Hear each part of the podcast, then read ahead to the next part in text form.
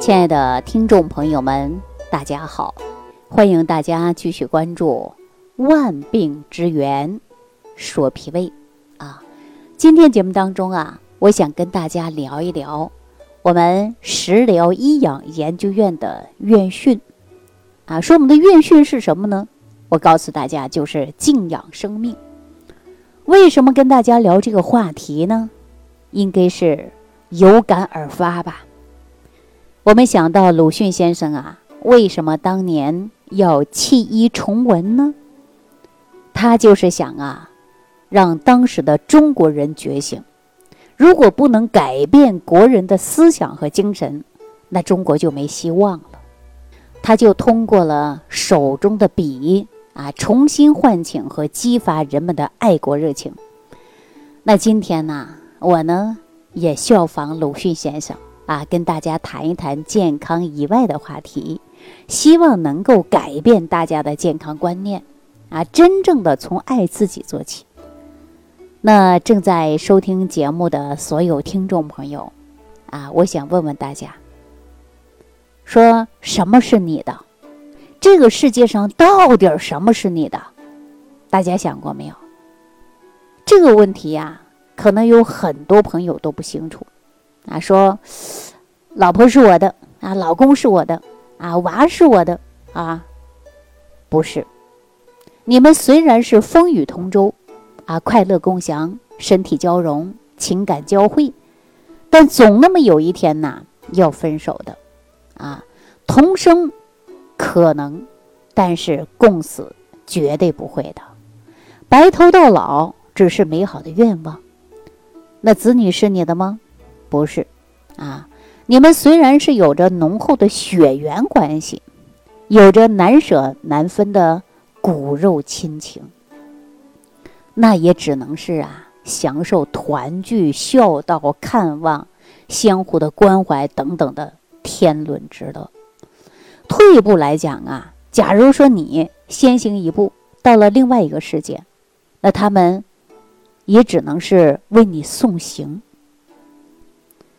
却不具备把你重新的接回到人间的能力。大家说谁有这个能力？都没有。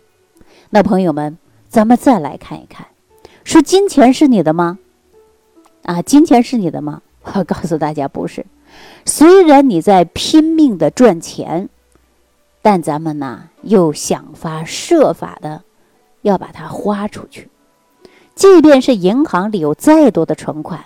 那也是生不带来，死不带去的东西，大家想一想，是不是啊？车子、房子是你的吗？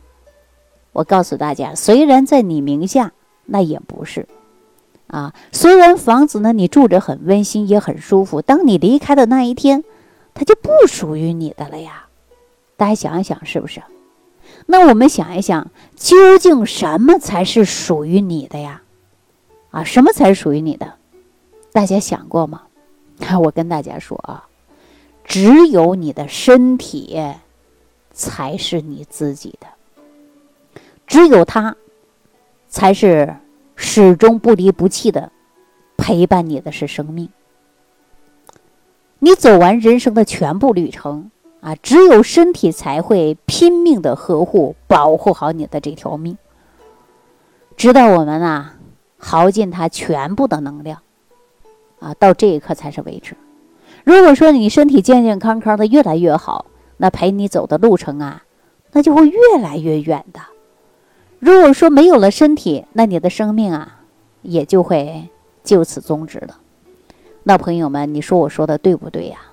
仔细想一想，就是这个道理，是不是啊？所以说，你把这一堆的东西本身感觉都属于你的，什么车子、房子、儿子啊啊、女儿啊、老婆呀、孩子啊、老公啊等等。你说它属于你的吗？我告诉大家，都不属于你的，啊，只有你自己的东西，什么呀？就是身体。我告诉你，这才真正属于你的。我们应该呀，把它看作是无价之宝，你要看护好它，满足它所有的需求。你该锻炼的时候，你必须让它锻炼；该补充营养的时候，你必须要补充；该作息休息、防病的时候，讲究卫生的时候，心情舒畅的时候，你一定要做到。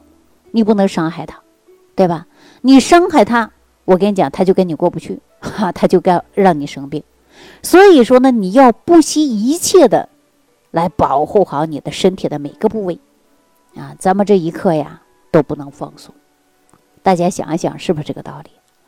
人生最大的错误就是用健康换取身外之物啊！有这样的一个寓言故事啊，说有一个呀有担当啊、勤奋善良、积极上进的好男人啊，在自己的半辈子是努力奋斗之下呀。终于打拼了自己的一片天地啊，让家人呢过上如愿以偿的好日子。他是父母眼中孝顺体贴的好儿子，妻子眼中的好丈夫，啊，孩子眼中的好父亲。然而呢，他为了一家的老小，创造出了财富和幸福的过程中啊。没有兼顾自己的身体，老天爷呢也并没有因为他是大家眼中的好人而放过他，最终啊把他带到了一个另外的世界去了。男人想，我生前呢那是积德行善的，死后应该去天堂啊，哈！可是啊，他被接到了阎王爷主管的地狱啊，他百思不得其解，于是呢就向阎王请假啊，说去天堂问清啊。原委，天堂的工作人员呢，将他带到一个可以看到人间百态的窗口。男人呢，很清楚的看到了，由于他的离开，年迈的老父亲呢，不得不去做门卫工作，强勉的养家糊口。母亲呢，因为他的离去伤心，整天呢是以泪洗面。貌美如花的妻子。不得不去给别人打工，啊，然后呢，承担起生活的重担。如今呢，他已经憔悴苍老了许多。再看看心爱的儿子女儿，因为无力支付高额的学费，遭受了同学的排斥和嘲笑，孩子们不得不以辍学。男人将这一切看到眼里，心在滴血。这个时候，上帝说话了。因为你的离去，你的至亲，你的挚爱，陷入了极度的痛苦之中，在人间过着地狱般的生活。你凭什么要进入天堂啊？男人呢，这才醒悟过来，说：“爱家人，就应该呀，敬畏生命，爱惜自己，啊，爱健康，应该从爱自己开始。只有爱自己，才有能力去爱家人。”有健康的身体，才能够给家人遮风挡雨啊！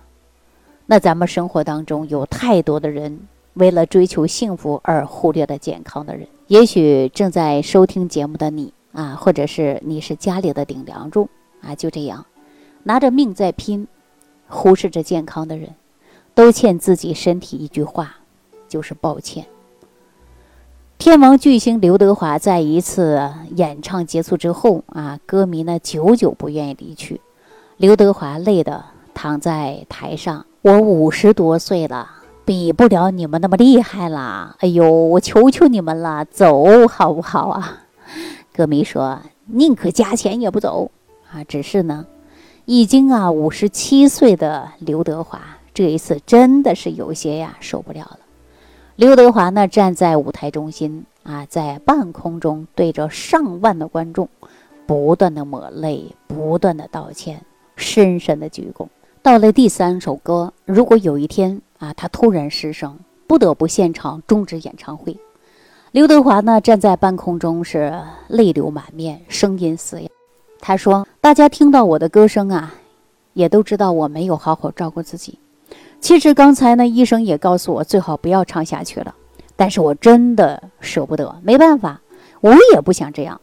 那这个时候有人说了：“哎呦，我第一次看到有这样无能为力的刘德华，那巨星尚且如此，何况我们普通人呢？”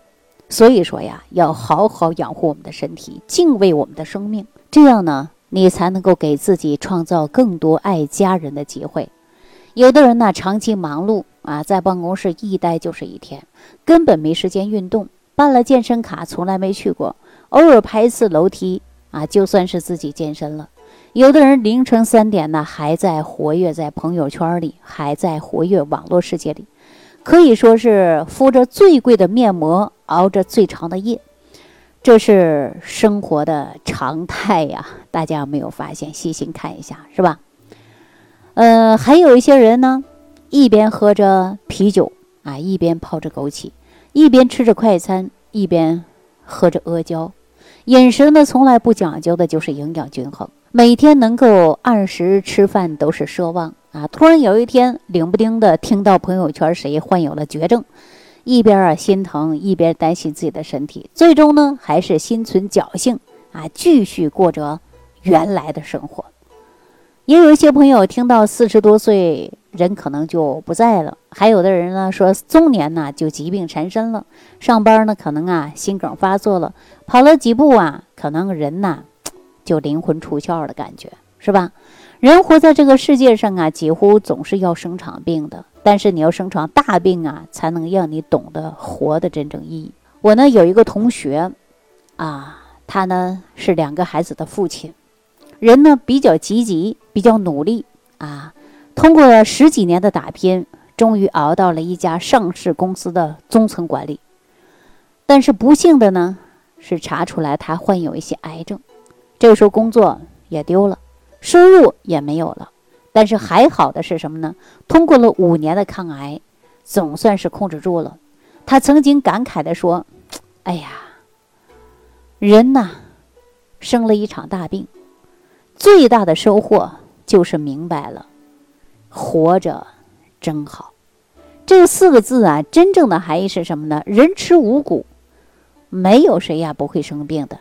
一场大病，就算是命运设置了一道坎儿，没有人呐绕过这个坎儿。那咱们很多人年轻拿着命去换钱，老的时候呢拿着钱呐去买命，这几乎成了现代人走不出来的怪圈儿。那如果你啊心存侥幸啊，那可能呢就会让你付出生命的代价。其实死亡啊就是一瞬间的事儿，在生命面前呢，你年轻与否？啊，真的不值一提，因为棺材呀是用来装死人的，没有规定只装老人，对吧？所以说，健康不是第一，而是唯一。有一些人呢，在生活中总是苛刻自己，总觉得现在的东西呀，怎么这么贵呀？啊，说这个也贵，那个也贵，总是舍不得吃，舍不得用。其实啊，朋友们，你照照镜子。你才是最贵的，因为当你倒在病床上的时候，你想一想，多少钱才能把你扶起来呀？所以呀，有了钱啊，去哪儿都行，千万别去医院；有了钱，买啥都好，千万别去买药。在疾病之下，我们看到的是无数的家庭的辛酸和挣扎。咱们在面对疾病的时候，真的就如同孤苦无依的小草遭遇暴风雪一样。疾病是悬在我们中国每个家庭头上的一把刀，这把刀一旦砸下来，那我们就会面临一场金钱与命运的较量。所以我开办了这档《万病之源说脾胃》的节目，啊，在这里呢讲一讲开办节目的初衷。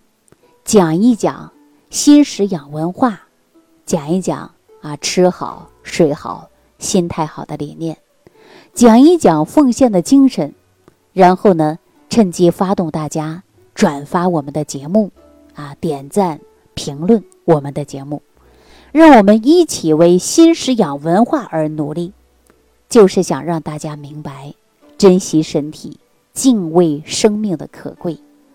我们从食。开始，啊，就是告诉大家吃好一日三餐，善待自己的身体。我们从养开始，不劳逸过度，要劳逸结合，不熬夜，让大家保持好的心情。啊，其实呢，我今天讲这些呀，几千年前，咱们古人李东垣已经啊告诉大家了，说脾胃内伤，百病由生。啊，伤害脾胃的三个原因，那可不就是饮食不节、劳逸过度和情志不舒吗？如果你觉得我今天给大家讲的都是大实话，啊，那以后啊，一旦有时间，我希望大家就来听一下喜马拉雅的这档节目，叫《万病之源说脾胃》。我将教会大家如何静养生命，如何爱惜自己的身体的方法，让朋友们通过食养结合的方法，尽量不打针，少吃药，获得健康。好了，那朋友们，今天我们静养生命的话题呀，就跟大家聊到这里。总之，朋友们，对于疾病，只治不防，越治越忙。我们在面对疾病的时候，一定要治养病重的思想。什么叫治养病重的思想啊？也就是说，治病跟防病养病，它是同样重要的。那在今后呢，我会给大家讲解更多的常见病、慢性病如何进行辨证调养、治养病重的祛病方法，希望能够帮助大家。好了，感谢朋友们的点赞、关注、转发、评论。那下期节目当中，我们再见。如果您喜欢本节目，请关注李老师并订阅本专辑，点击屏幕的右下角订阅按钮。听众朋友，让我们共同期待李老师明天的精彩分享。